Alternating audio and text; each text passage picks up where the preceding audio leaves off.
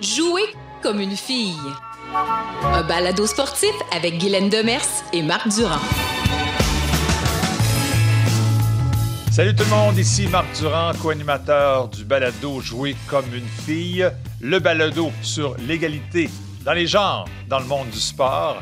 Euh, qui fait sa place grâce entre autres à Guylaine Demers, co-animatrice, chercheuse et euh, bien sûr euh, professeure titulaire à l'Université Laval en éducation physique et euh, présidente des Galaxions qu'elle a cofondée d'ailleurs il y a maintenant plus de 20 ans. Vous savez, le Canadien cherche euh, un, un DG et puis on a évoqué le nom de quatre candidates potentielles. Juste de l'évoquer, c'est pratiquement une victoire. Est-ce que c'est grâce au balado? Bon, pas vraiment.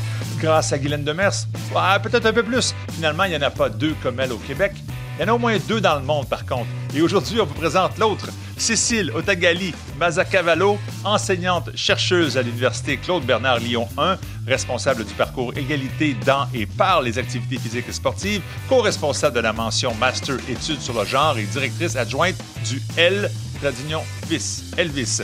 Et ensemble, on va parler des succès, mais aussi des enjeux au Canada et en France. Et d'ailleurs, en 2022, qui remporte la palme de l'inclusion, de l'égalité hein, entre la France et le Québec? Toutes les réponses dans la prochaine demi-heure au balado Jouer comme une fille. Alors, Guylaine Demers, euh, bonjour. Bonjour, Marc Durand. Écoute, quatrième épisode déjà de la saison 2. Et la France est avec nous aujourd'hui. Elle représente la France, toute la France. Oh là là, Marianne. Vous avez Marianne. Bon, ben c'est parfait. Alors, Marianne est plutôt Cécile Otagali, enseignante euh, et chercheuse de l'Université de Lyon 1 et d'autres titres que j'ai déjà mentionnés dans l'introduction. Alors, merci beaucoup d'être là avec nous. Merci dans, à vous. dans nos studios habituels, on est de retour Mais oui. à Stoneham by the Beach. Oui. By the slopes.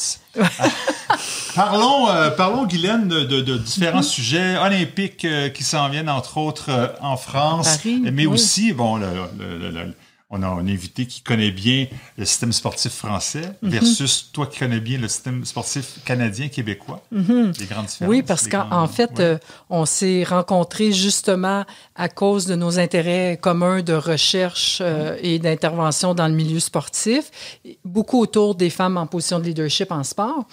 Et euh, on, on rigole un peu, des fois on dit, ben, Cécile, c'est comme mon équivalent en France. c'est, Oui, ben, c'est exactement, ça. oui. On, on a chacune, on a, on a peut-être le même père, mais on ne le sait pas encore. Mais bon, ça sera à vérifier. Bon, c'est correct. Cousine éloignée. Oui, oui, Ah, cousine on, on est éloignée. cousins et cousines. Oui, ça. oui, tout à fait. parfait.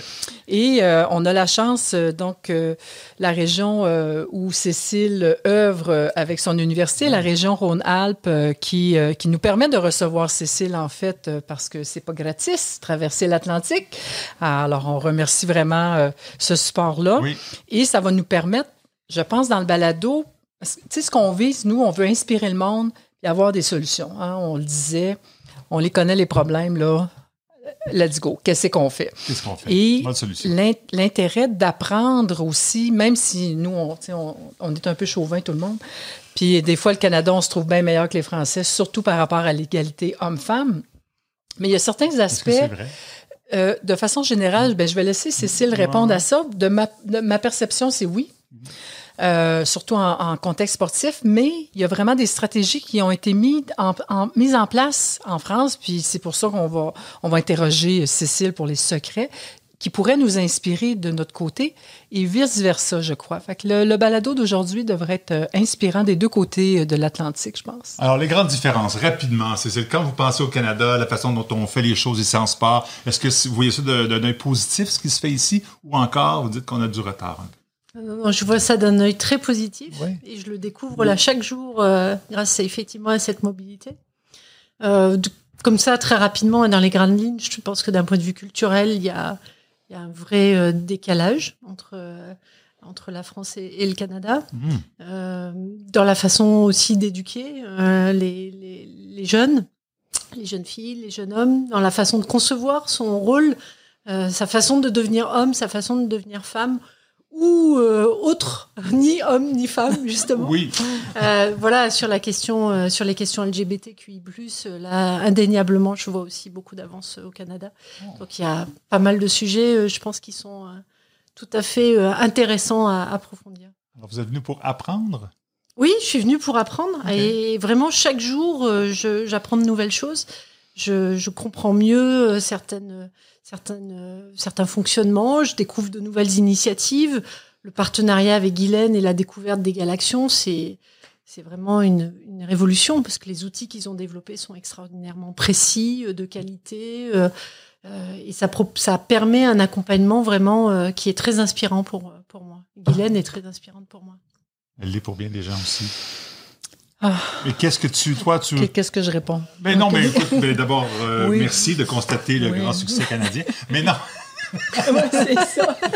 Non, non, mais pas ça. Mais euh, on peut pas de chicane non plus, mais il y, a des choses que, que, la France fait bien, j'imagine également. Euh. Ben, en fait, une des, un des éléments, tu sais, on avait mm. parlé euh, déjà dans, dans notre saison 1 qu'à un moment donné, il y a des initiatives, il faut que ça vienne d'en haut. C'est Égal Action, c'est le travail de terrain. base. À la base, avec les organisations, les gens, puis on a besoin de ça parce que mm. c'est ces gens-là qui sont proches des filles, des femmes sur le terrain. Ça, c'est super. Mais c'est lent. Tu sais, puis euh, comment tu convaincs? Alors, tu es toujours en mode, il faut convaincre, il faut essayer. Puis, tu sais, on le sait, les fédérations euh, n'ont pas nécessairement tous les moyens qu'ils souhaiteraient avoir. Puis, des fois, il y a des petites fédés, ils font ce qu'ils peuvent avec ce qu'ils ont. Euh. alors, ça, ça, crée un environnement où, oui, on veut aider, mais c'est, on est tributaire de ce que les gens veulent bien faire ou du temps qu'ils ont, etc. Puis, à un moment donné, on se disait, ben là, tu sais, euh, un il faudrait que ça vienne d'en haut. Puis c'est là où les initiatives en France peuvent nous inspirer. Puis quand j'ai dit à Cécile, quand elle me dit qu'elle s'en venait passer une semaine à Québec, pour ne pas dire chez moi, pudding chômeur à l'érable, elle, elle, en encore. J'adore ça aussi, j'ai découvert. Oui, oui, le sirop d'érable, elle est aveugle de faire une intraveineuse, mais au sirop, pourquoi pas. Alors, euh, mais euh, donc, c'était vraiment de, de j'ai dit, ben là, tu viens, tu vas venir dans le balado, c'est sûr, mais là, j'ai le goût d'apprendre comment ça s'est passé pour euh, les gens qui, évidemment, ne le savent pas, mais il y a vraiment une loi qui a été instituée en France spécifiquement sur euh, l'égalité entre les hommes et les femmes. Puis là, j'ai le goût de t'entendre parler sur qu'est-ce que c'est au juste cette loi-là. Oui, c'est vrai qu'au-delà de, de, de, mon admiration et donc de la, fascination dans laquelle je suis, effectivement, c'est intéressant de comparer, en fait. Ben oui. Qu'est-ce qui se passe en France depuis une vingtaine d'années maintenant par rapport à qu'est-ce qui se passe ici? Et comme le dit Guylaine, on, en France, on a plutôt euh, l'habitude d'avoir un État un peu centralisateur et d'avoir effectivement beaucoup de choses qui viennent de l'État, qui sont impulsées par l'État et du coup qui sont euh, qui rayonnent ensuite sur les régions et, sur les fonctionnements. Et donc en France, ça fait une vingtaine d'années qu'on réfléchit, qu'on a un ministère en charge des sports, je vais le dire comme ça parce que son titre a évolué au fil des années, mmh. mais un ministère en charge des sports qui réfléchit à effectivement comment accompagner euh, la, la promotion des femmes dans les postes de direction, donc dans les postes de leadership du mouvement sportif, et notamment dans les comités d'administration des fédérations sportives. Et donc ça a démarré dès 2004 avec euh, euh, un décret, qui est le décret Lamour, du nom du ministre des Sports à, ce moment-là, qui avait demandé à ce qu'il y ait dans les fédérations sportives euh, autant de sièges de dirigeantes que de licenciés. Donc s'il y a 10% de licenciés, euh, femmes licenciées eux, il devait y avoir 10% de sièges de, femmes dirigeantes. D'accord? Donc une loi proportionnelle. C'est la base. Autant de dirigeantes en pourcentage hein, que de, de licenciés. Alors, c'était pas appliqué euh, forcément très bien, et puis surtout, on s'est vite rendu compte que euh, bah, dans les fédérations où il y a une minorité de femmes pratiquantes, Donc... Il y a une minorité de femmes dans les instances de dirigeantes. Or, on sait très bien, les études ont montré que si on n'atteint pas le seuil de 30% d'une minorité, eh bien en fait, on ne fait pas bouger les décisions. Donc, il y avait des fédérations, et c'est la majorité des fédérations qui restaient avec une trop petite minorité. Et donc, en, en 2012, euh, on a eu la chance d'avoir, et comme vous en ce moment, mhm. une ministre euh, qui était à la fois en charge des droits des femmes, et en charge ah, des sports. Isabelle Charré ici au Québec. Tout à fait, c'était Najat Vallaud-Belkacem. Euh, et cette ministre, effectivement, a permis euh, bah, d'aller euh, plus loin et de basculer sur une loi des quotas. Donc, il y a eu, elle, a, elle a mis en place une loi qui a été votée et, et, publiée le 4 août 2014, qui s'appelle la loi pour l'égalité réelle entre les femmes et les hommes, qui concerne tous les différents secteurs d'activité de la, la société française, mais qui a un volet sport. Et cette loi, donc, a impliqué dans une modification du code du sport et une loi des quotas. Dit autrement et plus précisément, Mhm. dorénavant, pour toute fédération sportive qui compte plus de 25% de pratiquantes, d'accord, il y a un minimum de 40% de sièges dans les conseils d'administration pour des dirigeantes. Minimum, ça peut être plus.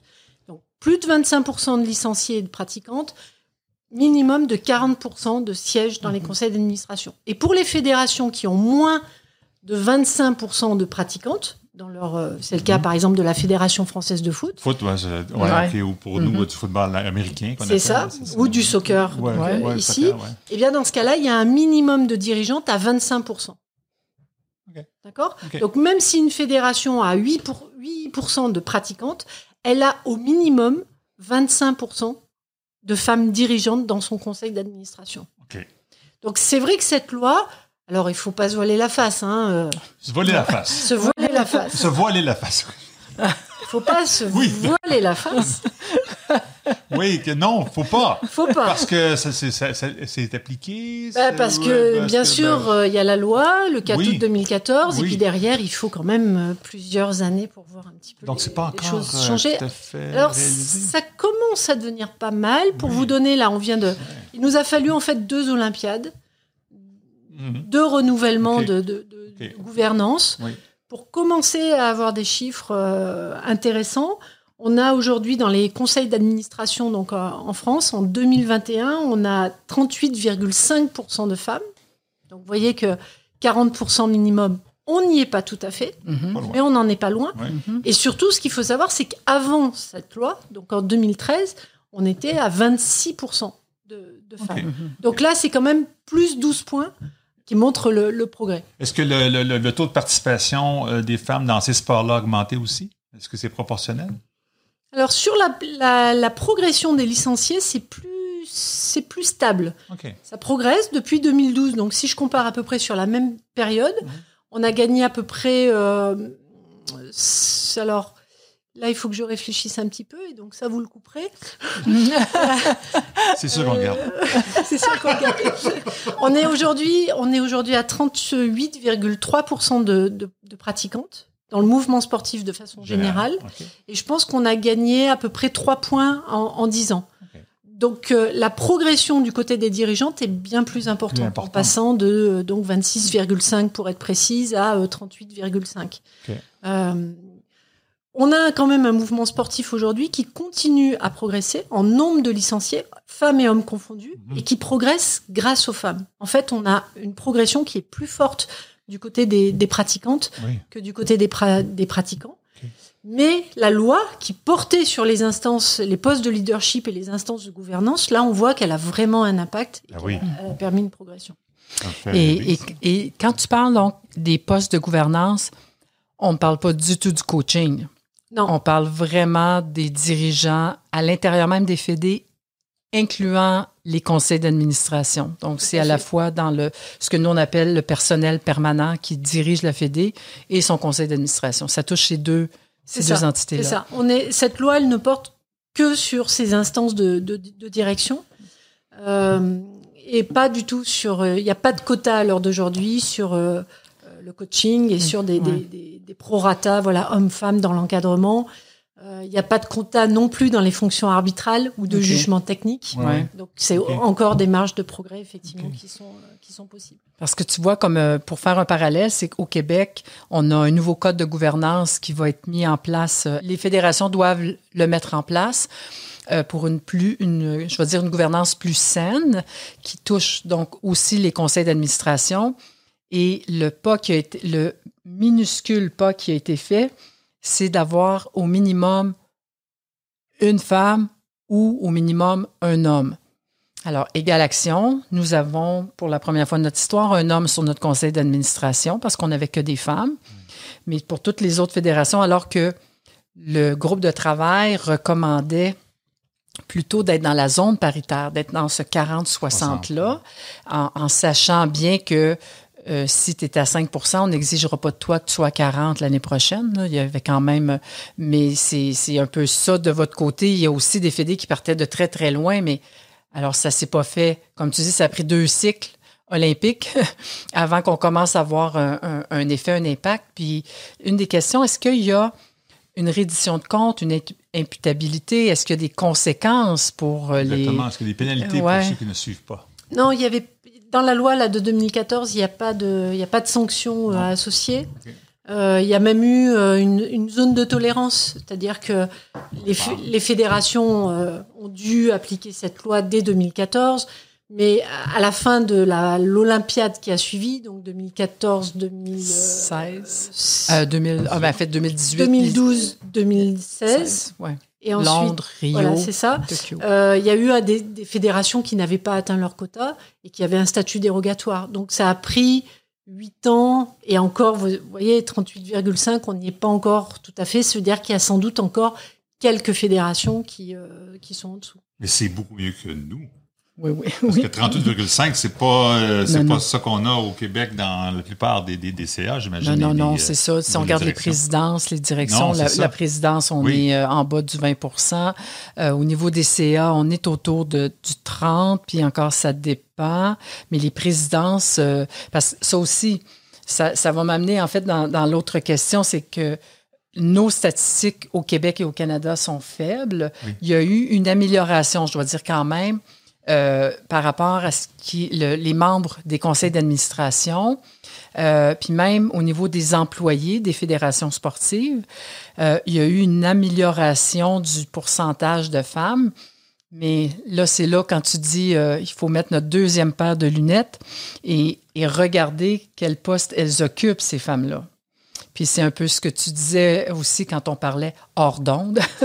Vous avez fait des choses sans moi? Oui, oui, ah. ben oui. Bon, c'est discrimination. Oui, oui, c'est ça, exactement. Je prends des notes. Oui. Ah, oui, mais c'est ça, effectivement. Peut-être qu'il y a des postes qui ne sont pas nécessairement euh, Tout à fait. C'est important. Tout à fait. Il y a cette loi qui donne un cadre intéressant. Oui. Mais après, effectivement, il faut rester critique et, il faut garder ses, lunettes pour voir un peu, d'un peu plus près. Par exemple, euh, nous, on a différents, euh, différentes catégories de fédérations. Il y a les fédérations olympiques, hmm. il y a les fédérations non olympiques. Et puis on a aussi des fédérations multisports affinitaires. la loi, Oui, c'est ça, on pourrait dire loisir, oui, tout à fait. Cette loi, elle a été relativement bien appliquée dans les fédérations euh, olympiques, où on a 41,9% de femmes dans les instances dirigeantes. Mais par exemple, les fédérations non olympiques, elles sont beaucoup plus à la traîne. On est à peine à 9% de femmes du côté des fédérations non olympiques. Donc déjà, là, il y a un décalage. Ensuite, si on regarde les postes qu'occupent ces femmes donc, au sein de, mm-hmm. ces gouvernances, eh bien, euh, par exemple, du côté des présidentes, alors la loi a quand même permis de, de progresser. On est passé de 11,5% de femmes présidentes en 2013 à 19% de femmes présidentes en 2021. Donc c'est quand même euh, une progression, mais la progression est beaucoup plus forte si on regarde les, postes de secrétaire général eh ou les postes de trésorière. Euh, là, on est passé de, 22% en 2013 à 37,5%. Euh, mhm. Donc voilà. Hmm. Parce que la, la première chose qu'on se fait répondre quand on parle des quotas, c'est de dire oui, mais on veut engager la personne la plus compétente. Oui. Et ce qui implique, on assume en fait que s'il y a un risque qu'on engage une femme, il y a un risque qu'elle soit incompétente. Alors, on assume qu'il y a un risque à engager une femme par rapport à sa compétence, ce qu'on fait jamais avec les hommes. Puis, les femmes qui me disent, ouais, mais je veux être engagée pour mes compétences, c'est pas parce que je suis une femme. Pas d'avantage. Mais là, je leur dis, c'est parce que tous les gars qui sont là, ils, sont, ils ont été engagés parce que c'est des gars. Hein? Fait que c'est pourquoi ça nous arriverait pas, nous autres aussi, les femmes. Et on va arrêter d'assumer qu'on est qu'on n'est pas compétente. Alors, ça, c'est une des choses que, que je réponds, mais ça. Mais alors, pour revenir à, à ce que vous avez fait en France, alors je suis Isabelle Charret, notre ministre des Sports. Je m'excuse, je n'ai pas son talent d'athlète, loin de là. Et euh, puis je t'engage comme conseillère. Est-ce que tu me conseilles d'y aller avec les quotas? Et qu'est-ce qu'on fait avec justement cette résistance-là? Parce que vous avez dû quand même en avoir un peu en France. Quand Alors, définitivement, oui, je te conseille de. Tu me conseilles. de, garder ce cap, en fait. Hein. Cette loi des quotas, c'est, ça donne un cap. Euh, oui, je confirme aussi qu'il y a des femmes compétentes. On ça, le savait déjà. Oui, bien on, sûr. on n'est Voilà, jamais mais trop donc, rassuré. donc je- je- j'abonde hein, dans votre sens, bien sûr. Euh, et je confirme aussi que par contre, il y a beaucoup d'obstacles euh, pour permettre à ces femmes euh, de se révéler et de prendre leur place en fait Mhm. dans le système. Ces Mhm. fameux obstacles du plafond de verre qu'on connaît bien, qui sont Oui. bien détaillés d'un Mhm. point de vue scientifique. Donc oui, maintenant ce qui, ce qui, l'autre aspect de mon conseil, c'est la loi, c'est un cap, c'est un objectif, c'est un, un moyen intéressant mais qui n'est pas suffisant en soi. Il faut derrière des processus d'accompagnement. Et là, je, je, je pense à, à ce qui s'est mis en place aussi en France en parallèle de cette loi. Enfin, ça s'est mis en place deux ans plus tôt, en 2012. C'est des plans de féminisation. Donc, euh, le, le ministère en charge des, des sports a demandé aux fédérations de euh, développer des plans de féminisation autour de cinq axes. Il y avait cinq priorités qui étaient euh, organisées le développement de la pratique sportive vers des publics éloignés, et les femmes font partie de ces publics éloignés. On a dit tout à l'heure, moins quand même de 38,5% euh, euh, à ce moment-là.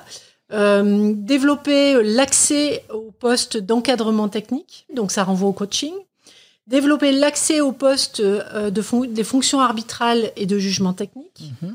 Développer euh, et accompagner les sportifs de haut niveau euh, avec un travail autour de la médiatisation, de la visibilité de ces sportifs de haut niveau, qui a permis euh, de, de progresser un petit peu en France. On est aujourd'hui le CSA annonce euh, une diffusion autour du sport féminin entre 16 et 20 Donc c'est et c'est ces plans de féminisation qui ont Mhm. contribué.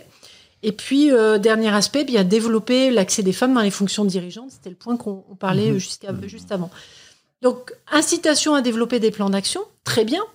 Mais derrière, ce qui manque en France, c'est une méthodologie finalement pour accompagner les personnels dans ces fédérations à mettre euh, vraiment en œuvre ces plans d'action et à ce qu'ils soient efficaces. Et là, c'est vraiment ce que j'ai découvert euh, que vous faites très bien ici euh, au Québec et grâce aux outils que vous avez développés au, au sein d'Égal Action.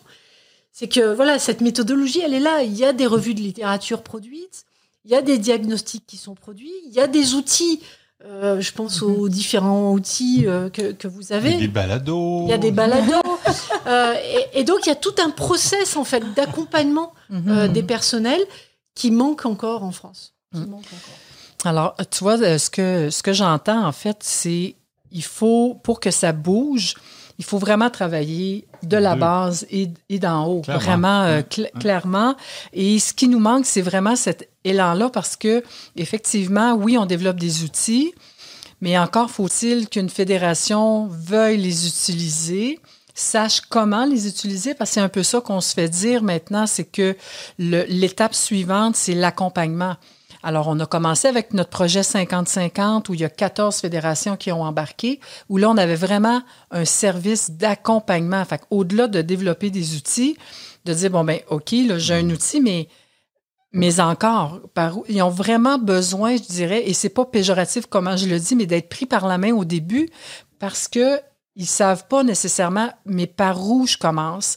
Et ça, ça m'amène à poser la question, on, nous, ce on est tout petit, Galaxion, là, on est trois. Là, je veux dire, ben, je dis on. euh, moi, je suis dans le conseil d'administration, fait que je suis pas une des employés, donc il y a trois employés. Ouais. Fait qu'on s'entend que 65 fédés, trois employés à l'eau.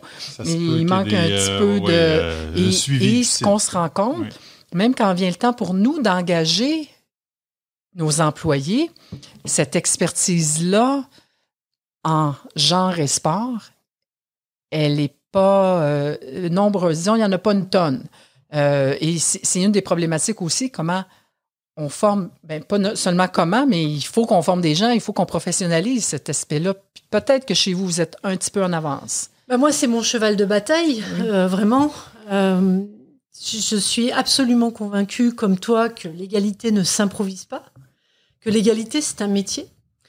En tout cas, travailler ces questions-là, c'est un métier.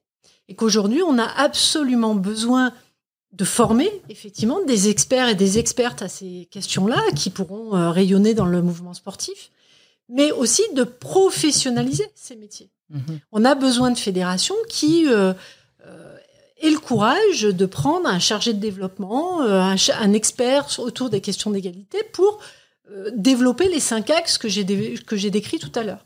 Et donc mon cheval de bataille, effectivement, en France, à l'université de, de Lyon 1, c'est d'avoir développé depuis 2016 une formation donc de niveau master, hein, on, dit en France, et ça équivaut à votre maîtrise, ici, mmh.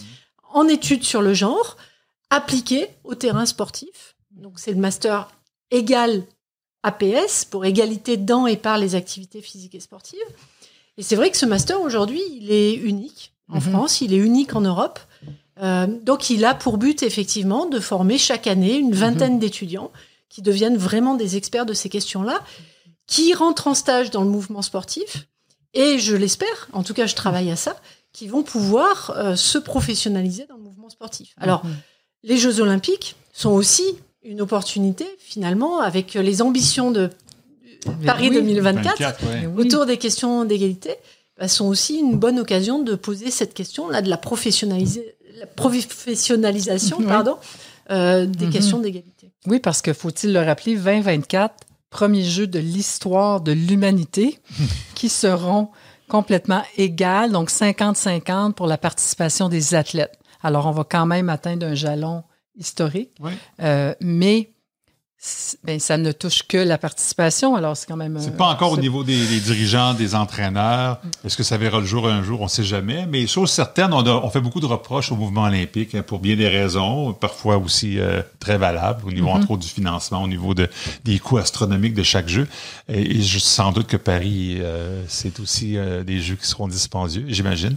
Mais au-delà de tout ça, les positions, entre autres, de l'égalité homme-femme semblent faire des petits et des petites.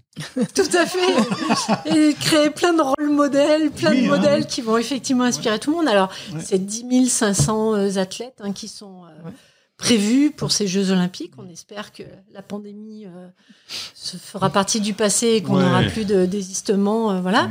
Et c'est effectivement l'égalité parfaite. Hein, 50% de femmes, 50% d'hommes parmi les athlètes vous l'avez bien relevé, on n'a pas encore ces objectifs et ces quotas euh, parmi le, staff euh, d'encadrement ou sur mm. les fonctions arbitrales, etc. Mais c'est une première étape, sans doute les prochains jeux qui iront euh, un mm-hmm. petit peu plus loin. C'est aussi plus de pratiques en mixité. Mm-hmm. c'est 22 épreuves en mixité contre 18 à Tokyo. C'est aussi 28 épreuves en parité parfaite parmi les athlètes 28 sur 28 disciplines sur 32, pardon, où il y aura parité parfaite du côté des athlètes. Euh, voilà, donc il y a effectivement des choses euh, mhm. assez positives qui, qui, vont, qui devraient se passer. Parce qu'en fait, ce qu'on ce qu'on remarque, c'est là, on a parlé euh, pour nous à l'intérieur de nos pays respectifs de, du rôle de l'État, en fait. Puis, entre autres, chez nous au Canada, le sport est financé majoritairement par de l'argent public. Alors, c'est nos impôts qui payent ça, d'où le, je dirais, on est tout à fait légitime quand on demande que cet argent-là soit réparti également entre les hommes et les femmes. Mm-hmm. Parce qu'au Canada, on est majoritaire, on est quand même à 50,36 ah de la population. Ah alors, mets ça dans ta pipe. Non. moi, j'ai T'es minoritaire. Euh, ah oui, tu as contribué à ce Il est minoritaire, il est minoritaire depuis 36, c'est Marc et ses filles. Voilà, on a trouvé d'où ça venait. Alors, euh, grâce à toi, on est maintenant majoritaire. Merci beaucoup de ta contribution. Euh, mais euh, donc, on a, on a vu que l'État a un rôle, mais quand on, a, on regarde le mouvement olympique et le comité international olympique en particulier, malgré les, les dérives parfois, ça demeure une organisation qui peut faire avancer d'un point de vue global, vraiment mondial, l'équité entre les genres. Puis est-ce que, est-ce que tu sens que pour Paris, Effectivement, il y a une teinte qui, qu'on voit apparaître, là, disons, les fameuses lunettes de genre. oui, il y, a, une dynamique hein, certaine autour des, Jeux Olympiques euh, Paris 2024. Donc, il y a plusieurs comités d'experts qui ont été euh, constitués pour accompagner l'organisation et les différents, la production de, euh, différentes actions. et il y a un comité d'experts autour des questions d'égalité qui a été mis en place. Euh, réunissant des gens du mouvement sportif, des experts universitaires, euh, des dirigeants et dirigeantes, etc. Euh, Paris, le comité d'organisation a aussi mis en place un, label égalité et lutte contre les discriminations. Donc ce label a pour but de, de faire partie du plan héritage autour des Jeux olympiques 2024 parce qu'il va mmh. non seulement permettre d'évaluer l'organisation euh, des jeux et le déroulement et les actions, la pérennité des actions derrière sur les questions d'égalité. Euh, mais euh, voilà, ce label, il va aussi servir à évaluer les prochains grands événements sportifs qui auront lieu en France. Prochain championnat du monde, euh, Coupe d'Europe ou, ou, autre. Donc ce label égalité, c'est une nouveauté et c'est à imputer à la dynamique euh, JOP 2024. OK. Et puis l'autre aspect, c'est un plan héritage aussi euh, important, avec euh, euh, quatre axes, quatre grands thèmes hein, qui sont euh, mobilisés. Des actions, inciter à des actions pour développer la santé et le bien-être, euh, développer des actions autour de l'environnement, euh, de développement durable, etc. Des actions autour de éducation, citoyenneté, et des actions autour de l'inclusion et de l'égalité. Et là, euh, il y a effectivement des, un fonds de dotation qui accompagne les acteurs du secteur public, les fédérations sportives et les acteurs de la société civile, qui les incite à déposer des projets pour euh, Dans ces quatre axes dans ces quatre axes-là, et donc des projets sur la, la promotion des filles Mhm. et des femmes dans le sport. Euh, et il y a quand même un fonds de dotation intéressant. Par exemple, là, pour l'année 2021, on a eu 1000 projets déposés. Il y en a 55 qui vont être donc financés, donc ça veut dire qu'il y a quand même de la concurrence et qu'il va y avoir Mhm. et c'est un million quatre de, de- d'euros euh, qui vont permettre voilà d'accompagner vraiment des actions. Donc JOP 2024, c'est une dynamique qui se rajoute en fait aux initiatives de l'État et du ministère dont on parlait tout à l'heure, qui lui-même mettait déjà euh, sur l'année 2020 14 millions d'euros euh, pour promouvoir des actions spécifiques au développement du sport des filles et des femmes. Beaucoup d'argent quand euh, même, puis il y a beaucoup oui. Et c'est ce qui est positif dans tout ça. Même ici, hein, il y a quand même Oui. beaucoup de euh, par, par égal action et par tout ça. Ça fait penser un peu à ce qui se passe avec les GES. On en parle beaucoup actuellement. hein. Puis là, les, les, les, les gouvernements se réunissent puis disent bon, faut faire, faut faire de quoi. Mais c'est ça, c'est un peu comme le, le combat euh, homme-femme. Si on veut égalité, c'est il faut que ça vienne d'en bas, mais il faut que ça vienne d'en haut aussi, Oui, oui. parce que sinon ça bougera pas autant les GES que la situation. Non, non, tout à fait, euh, c'est ça. Puis je pense que les Jeux olympiques euh, peuvent être un moteur incroyable. Puis surtout ben que le, le Comité international olympique, depuis quelques années, est vraiment beaucoup plus proactif qu'il l'a été par le passé, où le, il, il mettait des cibles de 20 pour les comités nationaux olympiques euh, pour la place des femmes dans les Mm. postes décisionnels, puis eux-mêmes n'avaient pas 20 tu sais. Donc, ils demandaient des choses que le CIO ne faisait pas. Ouais. Alors que maintenant, ça change. Et euh, ils ont euh, maintenant la, la nouvelle, c'est le, en français, je me rappelle pas, c'est le Gender Review Equality Project. C'est le projet, parce que ça se traduit très mal, l'égalité dans les genres. En français, euh, Cécile, tu le sais peut-être, tu te rappelles-tu? Projet. Projet d'analyse. c'est parce que le, le titre en français, il comme il matche pas celui en anglais, mais bref, tout ça pour dire que dans le fond, c'est c'est des lignes directrices Oui. avec cinq grands axes également où on veut et là on parle pas juste d'avoir euh, bon euh, la participation euh, égale mais ça parle des coachs ça parle des officiels Ah, ça parle oui. des médias euh, ça parle même dans l'organisation même des jeux Mhm. que euh, dans la programmation les heures de grande écoute ça soit pas juste des finales masculines par exemple, parce que là, c'est pas tout de dire c'est 50-50, mais si toutes les finales des femmes sont à 3 heures du matin, après ça, ils nous disent, ouais, mais les gens écoutent pas. Ah, peut-être parce que c'est à 3 heures du matin. Oui. Alors on fait une analyse, on fait bien dire ce qu'on veut aux chiffres, alors il faut être vigilant, mais je pense qu'il y a un moteur. Puis nous, au Canada, c'est 2035 la date qui a été ciblée pour atteindre l'égalité. Alors. euh, Comme pour les euh, voitures euh, électriques. euh, pareil, imagine. Tu vois, il y a un lien, là. Il y a un lien, écoute, c'est clair, clair, clair. Et on Oh le sort en fait que- 2035. Hey, qu'on a- Hey, Carl, ça va. Tout ce qui peut peut-être sauver l'humanité. Ouais, ouais, c'est Oh, ça. Oh, oui, oh. vous avez- tellement raison. C'est vrai, c'est vrai. Écoute, on est déjà pas mal Ben avancé oui, dans notre oui. balado, mais j'aimerais connaître les, les bons coups. Pa- Tu sais, concrètement, y a-t-il un sport, en- par exemple, où on a vraiment fait les choses depuis 10 ans, depuis cette fameuse loi-là, qui fait en sorte que, wow, ça a été vraiment euh, propulsé euh, vers des, des zones infinies?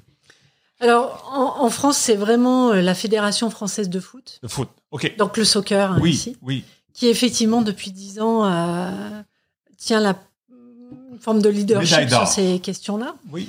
Euh, on doit beaucoup à Brigitte Henriquez, euh, qui était la vice-présidente de la Fédération française de foot et qui a, depuis 2011, effectivement, mis en place des plans de féminisation dont je parlais tout à l'heure. En fait, elle avait anticipé la, la loi de Mhm. 2012 Oui. avec des actions tout à fait intéressantes. Et on a vu effectivement euh, évolué le nombre de licenciés, hein, de pratiquants de, de- de soccer en France, passé Oui. de 50 000 en 2012 à plus de 210 000 euh, aujourd'hui. Parce que vous étiez en retard, là, parce que je disais Euh, tantôt quand vous parliez de 25 seulement de, de, de, de, de joueurs licenciés, donc de membres de la Fédération de soccer. C'était pas beaucoup, Ah, mais ça a augmenté beaucoup. Là, on est à Oui. 8%. hein, euh, on est un peu plus. On doit être à 8,7 ou 9% actuellement, mais on était, euh, il y a 10 ans, on était à 3%. Ah, c'est encore moins que je pensais. Ah oui, oui, Ah tout à fait. Parce qu'il faut pas oublier C'est que seulement 8 c'est pour ça que c'est intéressant de parler en chiffres.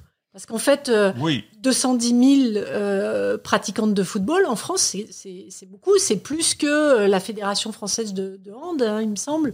Euh, c'est plus que la Fédération française d'athlétisme. Il y a plus de femmes qui jouent au Oui. football en France que de femmes qui sont licenciées à la Fédération française d'athlétisme. Mais c'est quand même peu si on compare à chez nous. J'ai l'impression que c'est Oui, 50 mais c'est qu'il y a Mais c'est tellement d'hommes Ah, qui Ben jouent au foot. ça,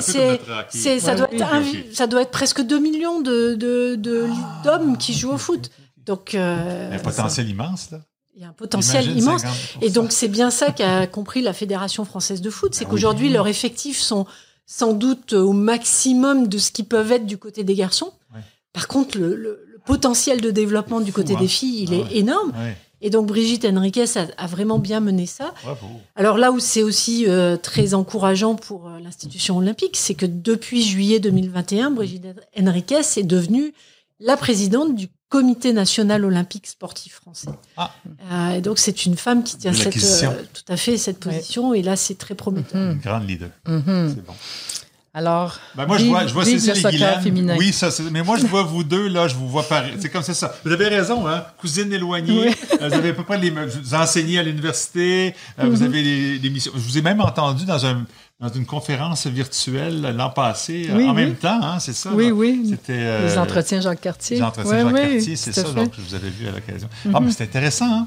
C'est bon de se comparer, ça- Oui, oui. puis de voir les bons coups d'ailleurs, puis de constater qu'on en fait On aussi en des fait. pas mal. Ah non, Bon, absolument. Oui, oui, ça bouge, ça bouge. Bon.